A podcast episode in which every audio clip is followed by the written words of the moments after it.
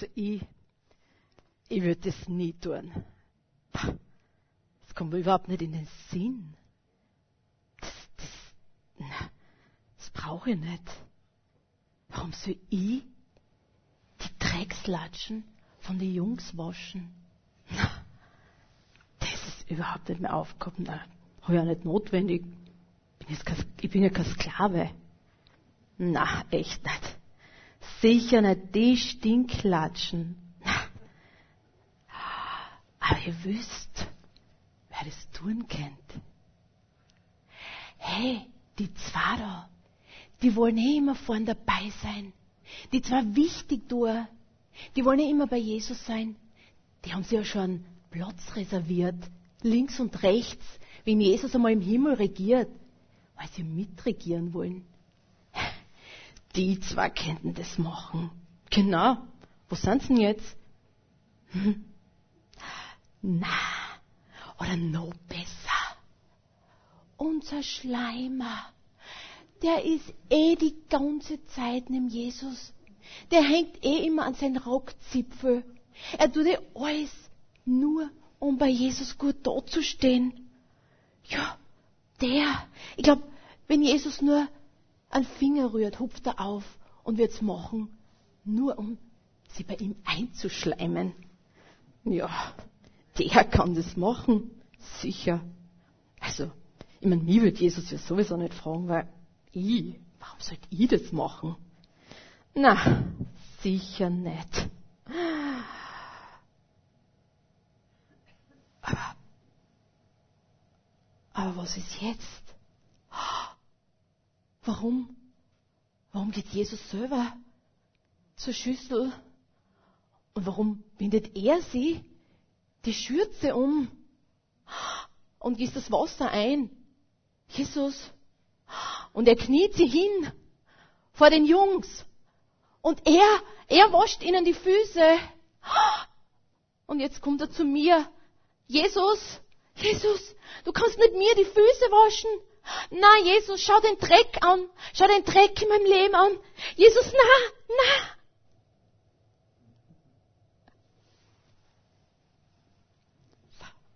Herzlich willkommen mal. Ja, herzlich willkommen mal. Schönen guten Morgen. Und heute ein bisschen anders. Ich habe euch ein bisschen einstimmen wollen auf die heutige Predigt mit dem Anspiel oder meinem eigenen Gedankenspiel, was ich dazu gehabt habe. Und ich möchte mal so in die Runde fragen, wer weiß, worum es heute geht? Hab schon gehört. Um die Fußwaschung, ganz genau. Also es war so ein bisschen ein, ein Gedankenspiel von mir und ich hoffe, ich habe euch so ein bisschen mit reinnehmen können. Und ich möchte eigentlich gleich in den Text starten. Ich möchte euch den Text vorlesen aus der Bibel.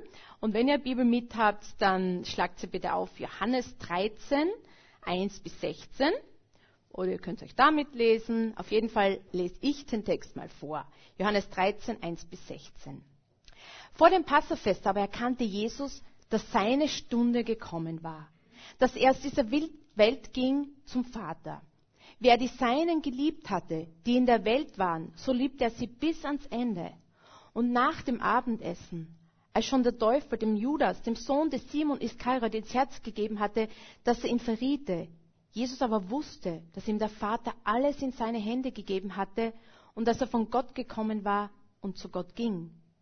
Da stand er auf, legte seine Kleider ab, nahm einen Schurz und umgürtete sich.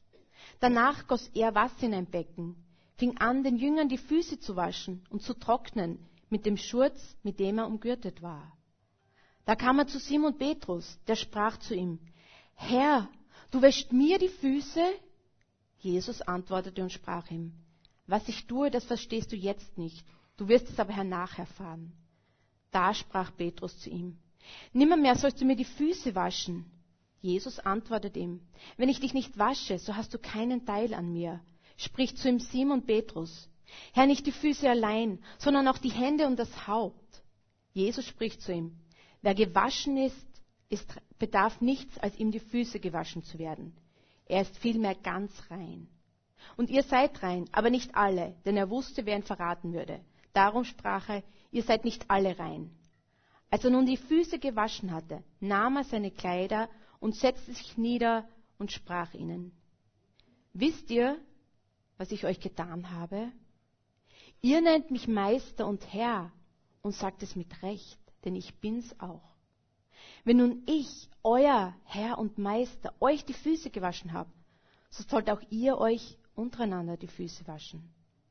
Denn ein Beispiel habe ich euch gegeben, damit ihr tut, wie ich euch getan habe. Wahrlich, wahrlich, ich sage euch, der Knecht ist nicht größer als sein Herr und der Gesandte nicht größer als der, der ihn gesandt hat. Und Vater, ich danke dir für dein wunderbares, kostbares Wort. Ich danke dir für diese Passage, wo wir so viel lernen können. Herr, du hast dich so erniedrigt. Du hast, du hast dich herabgelassen, Herr. Du hast den Menschen gedient, den Jüngern gedient und wirst uns dienen, Herr. Und diese Dimension, Herr, von, von dem, was du dann hast, als du auf die Welt gekommen bist, Herr, wir wollen das mehr und mehr begreifen, deine Liebe, weil du hast es aus Liebe getan zu uns. Herr, und ich bitte, dass, heute, dass wir heute offene Ohren haben, offene Herzen, was du uns dadurch sagen wirst, durch dein kostbares Wort. In Jesu Namen. Amen. Jesus war hier vor dem Passafest, beim letzten Abendmahl mit seinen Jüngern. Und es war kurz vor seinem Tod, vor seinem Leidensweg. Und was hat er gemacht? Er hat den Jüngern die Füße gewaschen. Jesus wäscht den Jüngern die Füße. Das ist etwas total Unvorstellbares, Unmögliches. Das war damals unmöglich in der Kultur, in der Zeit.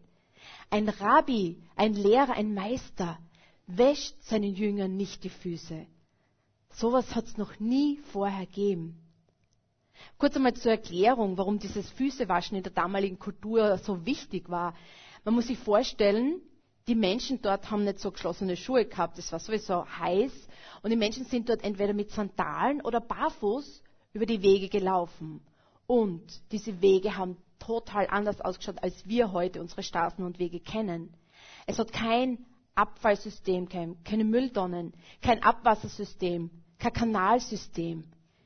Es war Dreck und Schmutz überall, auf allen Wegen und Straßen. Und ihr könnt euch vielleicht jetzt bildlich ein bisschen vorstellen, oder wenn nicht wollt, dann nicht, aber versucht es einmal, wie diese Straßen damals ausgeschaut haben. Und diese Menschen sind dort barfuß oder nur mit Sandalen gegangen. Und deshalb hat es einfach dazugehört, wenn man ein Haus gekommen ist oder sich zum Essen gesetzt hat, dass einem die Füße gewaschen wurden oder dass man sich die Füße wäscht, so bei uns, wie es bei uns normal sein sollte, dass man sich vor dem Essen die Hände wascht, gerade in diesen Zeiten oder wenn man nach Hause kommt. Aber damals war das normal. Niemand hat sich hingesetzt zum Essen mit dreckigen Füßen und noch dazu war es so, dass die Leute beim Essen nicht so an einem Tisch gesessen sind mit Sessel, sondern sie sind halb gelegen. Die Tische waren ganz klein und man ist gelegen. Das heißt, man hat sogar die Stinkefüße vom Nachbarn vielleicht sogar im Teller gehabt, was gar nicht so angenehm war. Allein diese Vorstellung. Und Jesus hat seinen Jüngern die Füße gewaschen. Ist ja interessant, dass niemand vorher draufgekommen ist. Jesus ist aufgestanden, aber er wusste es. Und er wollte ihnen ein Beispiel geben. Grundsätzlich ist es ja die Arbeit von einem Sklaven. Und nicht nur irgendeinem Sklaven, sondern den rangniedrigsten Sklaven, den es im Haus gegeben hat. Aber hier hat es Jesus gemacht. Und es war etwas Undenkbares, etwas Unvorstellbares, Unmögliches, dass ein Rabbi seinen Schülern, seinen ja, Nachfolgern die Füße wäscht. Vielleicht ist es so vergleichbar, wie, heut, wie wenn in heutigen Tagen Queen Elizabeth die Straßen von London selber kehren würde oder sauber machen würde. Ich weiß es war total absurd, unmöglich. Aber Jesus kam zu uns als ein Diener. Und er war schon mit seinen Jüngern beim Mahl, mit ungewaschenen Füßen. Und er hat nicht gedacht, also ich kann mir nicht vorstellen, dass es aus einer falschen Opferbereitschaft oder aus einer falschen Demut so auf die Art, okay, niemand macht's, dann muss es halt ich machen, ich muss mir halt aufopfern. Das war sicher nicht die Einstellung von Jesus. Jesus hat es nicht aus einer falschen Demut, aus einer falschen Opferrolle gemacht. Jesus wollte den Jüngern ein Beispiel zeigen, wie es ist, wenn er als ihr Herr und Meister ihnen die Füße wascht. Jesus hätte es nicht notwendig gehabt. Aber er wusste, wer er war. Und aus dieser Identität heraus konnte er sich erniedrigen. Denn er hat selbst in unserem Text im Vers 13 gesagt, ihr nennt mich Meister und Herr und sagt es mit Recht, denn ich bin es auch. Wenn nun ich, euer Herr und Meister, euch die Füße gewaschen habe, so sollt auch ihr euch untereinander die Füße waschen. Wow. Aber warum? Warum hat Jesus den Jüngern so kurz vor seinem Tod, vor seinem Leidensweg dieses Beispiel mitgegeben? Er hat sie vollkommen gedemütigt. Er hat sie komplett erniedrigt vor den Jüngern. Er hat was getan, was niemand nur im Traum erwartet hätte von ihm. Und noch dazu den Jungs, die ihn später verraten haben, verlassen haben, im Stich lassen haben. Wie konnte den Jungs so dienen, sie erniedrigen? Das war Liebe. Das war absolute Liebe, wie wir es in unserem Text gelesen haben. Obwohl er wusste, wozu sie fähig waren, was passieren würde, hat er ihnen gedient, hat sie erniedrigt. Er hat gewusst, was auf ihm zukommt. Und er kennt, er hat sie kennt, die Jungs, und er kennt die Menschheit. Er hat gewusst, den Sumpf, den Dreck der Menschheit. Und Jesus ist in den Sumpf und Dreck der Verlorenheit reingestiegen um neues Leben zu schenken, um Leben mit Gott, Beziehung mit Gott zu schenken. Und Paulus sagt Folgendes über Jesus im Philipperbrief. Philipper 2, 6, 8. Er, der in göttlicher Gestalt war, hielt es nicht für einen Raub, Gott gleich zu sein, sondern entäußert sich selbst und nahm Knechtgestalt an. War den Menschen gleich in der Erscheinung nach als Mensch erkannt. Er erniedrigte sich selbst und war gehorsam bis zum Tod, ja zum Tod am Kreuz. Paulus sagt hier über Jesus, er hielt nicht an seiner göttlichen Herkunft fest. Er hielt nicht daran fest, Gott gleichgestellt zu bleiben. Jesus hat die Herrlichkeit, hat die vollkommene Herrlichkeit im Himmel gehabt, die vollkommene Einheit mit seinem Vater. Und er hätte es nicht verlassen müssen. Jesus hat selbst im Johannes gesagt, im Johannesbrief 17,5. Und nun, Vater, verherrliche du mich bei dir mit der Herrlichkeit, die ich bei dir hatte, ehe die Welt war. Jesus hat nicht festgehalten an dieser Herrlichkeit beim Vater. Er hätte sagen können, ja, ihr lieben Leute da unten auf der Erde, interessiert mir nicht, wenn ihr euch die Köpfe einschlagt, wenn ihr euch umbringt, wenn ihr euch hasst. Warum soll ich in den Sumpf, in den Dreck, in den Abgrund eures Lebens steigen, wenn ich hier die Herrlichkeit habe, wenn ich hier die vollkommene Einheit mit Vater habe? Warum soll ich mich schmutzig machen, erniedrigen? Warum soll ich Mensch werden mit all den Begrenzungen und mit all den Schwierigkeiten, die das Menschsein mit sich bringt? Warum soll ich das Recht auf meine göttliche Herkunft aufgeben und alle Macht ablegen, um euch Menschen gleich zu werden? Jesus hat es nicht notwendig gehabt, aber er hat es gemacht. Er hat es gemacht aus Liebe. Aus Liebe zum Vater und aus Liebe zu uns Menschen. Gott wollte sich den Menschen zeigen auf gleicher Ebene. Er wollte den Menschen begegnen, ihnen zeigen, wie sehr er sie liebt, wie sehr er uns liebt, wie sehr er dich liebt. Jesus ist als kleines Baby in eine dreckige Futterkrippe auf die Welt gekommen.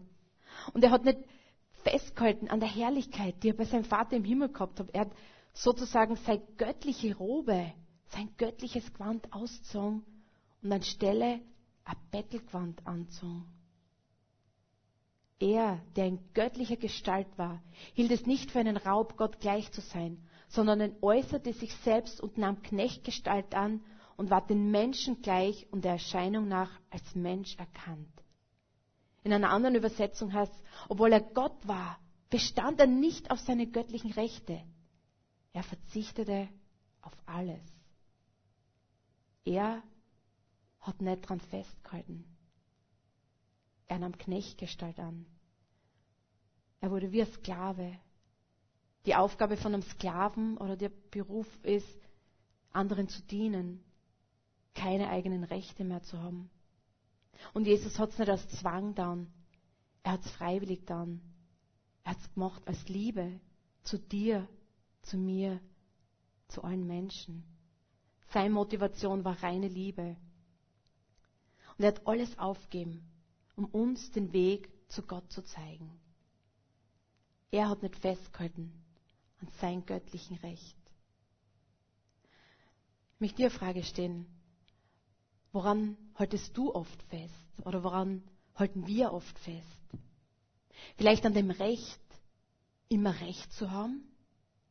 Oder gescheiter zu sein, besser zu sein als andere? Die eigene Meinung um jeden Preis durchdrücken, koste es, was es wolle. Ich hab Recht. Oder vielleicht an der Einstellung, naja, ich hab's nicht notwendig. Ich bin besser. Ich bin gebildeter. Bin gescheiter, schöner als alle anderen. Ich hab's nicht notwendig. Ich hab's auch nicht notwendig, anderen zu helfen, zu dienen.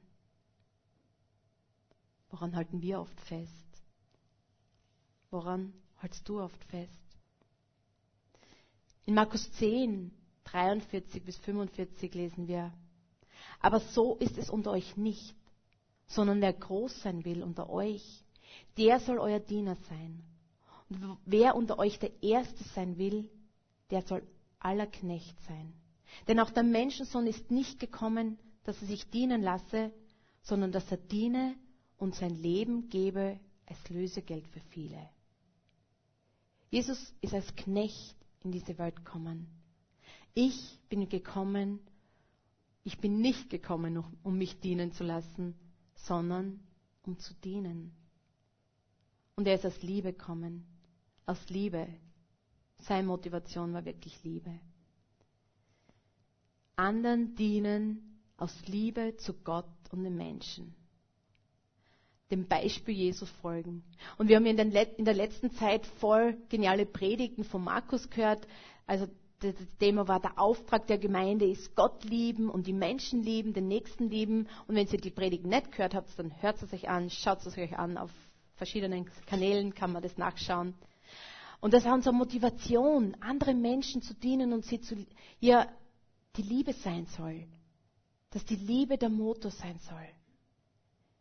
Jesus ist diesen Weg von der Herrlichkeit im Himmel bis zum Kreuzestod aus reiner Liebe zu seinem Vater und zu uns Menschen gegangen. Und er hätte es nicht tun müssen. Und es gibt eine Begebenheit in der Bibel, die mich immer wieder neu berührt und aufrüttelt.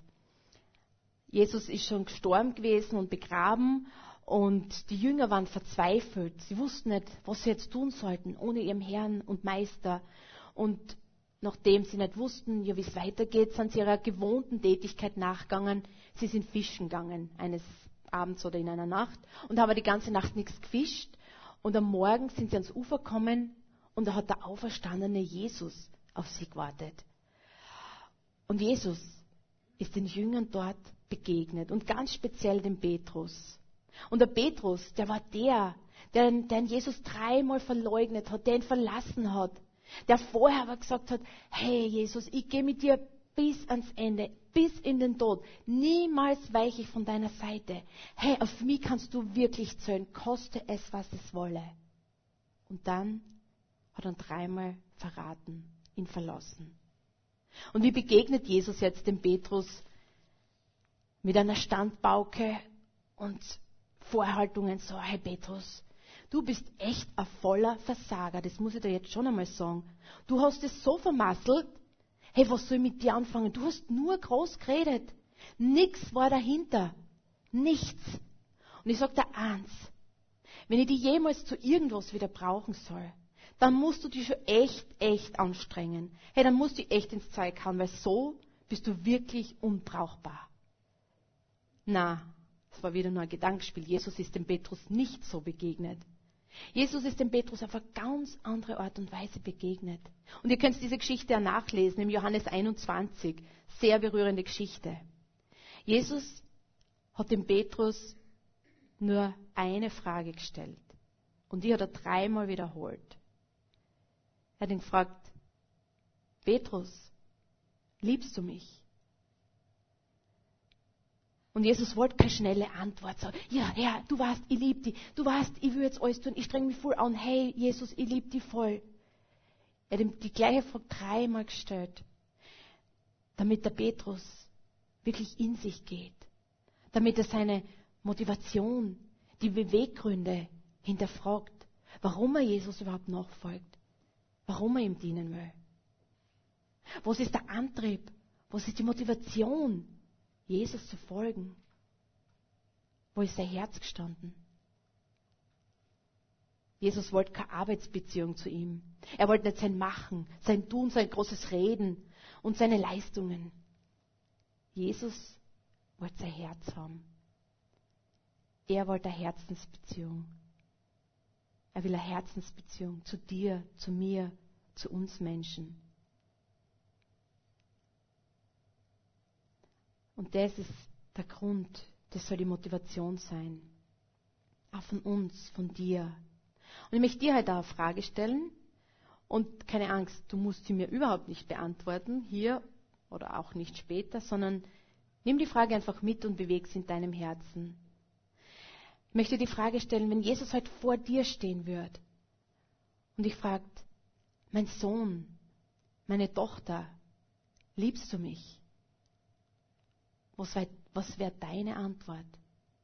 Und ich möchte dich echt ermutigen, nicht so schnell rauszufahren und sagen, ja sicher, Herr, liebe die, ich kenne dich schon lange, hey, ja klar, keine Frage. Nimm die Frage mit und beweg sie in deinem Herzen. Mein Sohn, meine Tochter, liebst du mich? Jesus will eine Herzensbeziehung zu uns. Er will dein Herz. Er will mein Herz. Keine großen Worte oder Versprechungen. Und aus dieser Beziehung zu Jesus soll die Liebe fließen zu anderen Menschen, soll das Segen fließen. Dienen aus Liebe zu Gott und zu den Menschen. Jesus ist aus Liebe zu dir und zu mir auf die Erde gekommen. Und diese Dimension ist mir oft viel zu groß. Wir haben das heute schon gesungen. Hey, diese Liebe, diese Gottesliebe ist so unbegreiflich groß. Aber ich wünsche mir, dass wir sie mehr und mehr erfassen, mehr und mehr begreifen und dass unsere Antwort nur sein kann, Herr, ich liebe dich von ganzem Herzen. Gebrauche du mich in dieser Welt. Er, der König aller Könige, der Herrscher aller Herrscher, ist auf die Erde gekommen, um uns zu dienen, um sich zu erniedrigen. Was muss das für Liebe sein? Und wir stehen ja noch so ziemlich am Anfang eines neuen Jahres und ich weiß nicht, was alles auf uns zukommt, auf mich zukommt und genauso wenig wirst du es wissen, werdet ihr es wissen, was alles auf uns zukommt. Und dieses Jahr liegt irgendwie auch noch so wie ein ziemlich unbeschriebenes Blatt vor uns. Aber eins weiß ich, dass Gott der Schriftführer auf diesem Lebensblatt sein will. Und wie wäre es, wenn wir dieses Jahr mit all den Herausforderungen, Höhen und Tiefen, schönen Momenten, nicht so schönen Momenten, als Herausforderung sehen würden, dem Beispiel Jesus zu folgen, anderen zu dienen. Wie Jesus selbst zu seinen Jüngern in unserem Text sagt, wenn nun ich, euer Herr und Meister, euch die Füße gewaschen habe, so sollt auch ihr euch untereinander die Füße waschen. Denn ein Beispiel habe ich euch gegeben, damit ihr tut, wie ich euch getan habe. Wie wäre es, wenn so ein gewohntes Gebet, das manchmal so lautet, ich, mich, meiner, mir, Herr segne doch uns alle vier, sich zu einem Gebet verwandeln würde, Herr, zeig du mir, wo ich in nächster Zeit ein Segen für Menschen sein kann. Wem kann ich dienen? Für wen kann ich ein Segen sein?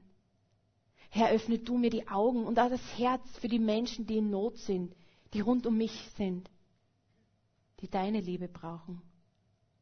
Und oft fängt es in der unmittelbaren Umgebung an. Ich glaube nicht, wir müssen alle irgendwo hinreisen oder jetzt weg, weit weg, sondern ich glaube, wir müssen nur die Augen öffnen, was rund um uns passiert. Und vielleicht, wenn du verheiratet bist, verändert sich dein Gebet oder deine Bitte, hey, was, was muss mein Mann alles tun oder meine Frau, der Ehepartner alles tun, damit ich glücklich bin, damit es mir gut geht, zum, zur ja, einer Frage, was kann ich tun? Was kann ich tun für meinen Mann, für meine Frau, damit es unserer Ehe besser geht? Wie kann ich meinen Ehepartner dienen? Oder du bist in einer Familie, wo es ständig Streit gibt und Unstimmigkeiten. könntest vielleicht fragen, hey, was kann ich beitragen, dass wieder Frieden herrscht? Wie kann ich mich einbringen? Was kann ich tun? Oder du bist Teil der Gemeinde und fragst nicht nur, ja, was kann die Gemeinde tun, damit es mir gut geht, damit es mir gefällt, damit ich mich wohlfühle, sondern umgekehrt. Wie kann ich mich einbringen? Was kann ich tun? Was kann ich mitwirken, dass Gemeinde besser funktioniert, dass der Segen Gottes fließen kann? Und, und, und. Ich glaube, es beginnt mit einem Gebet und mit offenen Herzen und mit einem offenen Ohr. Mutter Teresa hat einmal Folgendes gesagt. Der Mensch lebt nicht so sehr von der Liebe, die er empfängt, als vielmehr von der Liebe, die er schenkt. Und ich glaube, Mutter Teresa weiß sehr genau, wovon sie geredet hat und sie hat es wirklich praktiziert in ihrem Leben und umgesetzt. Aber das heißt nicht, dass wir alle jetzt Mutter Teresa werden müssen, auf keinen Fall.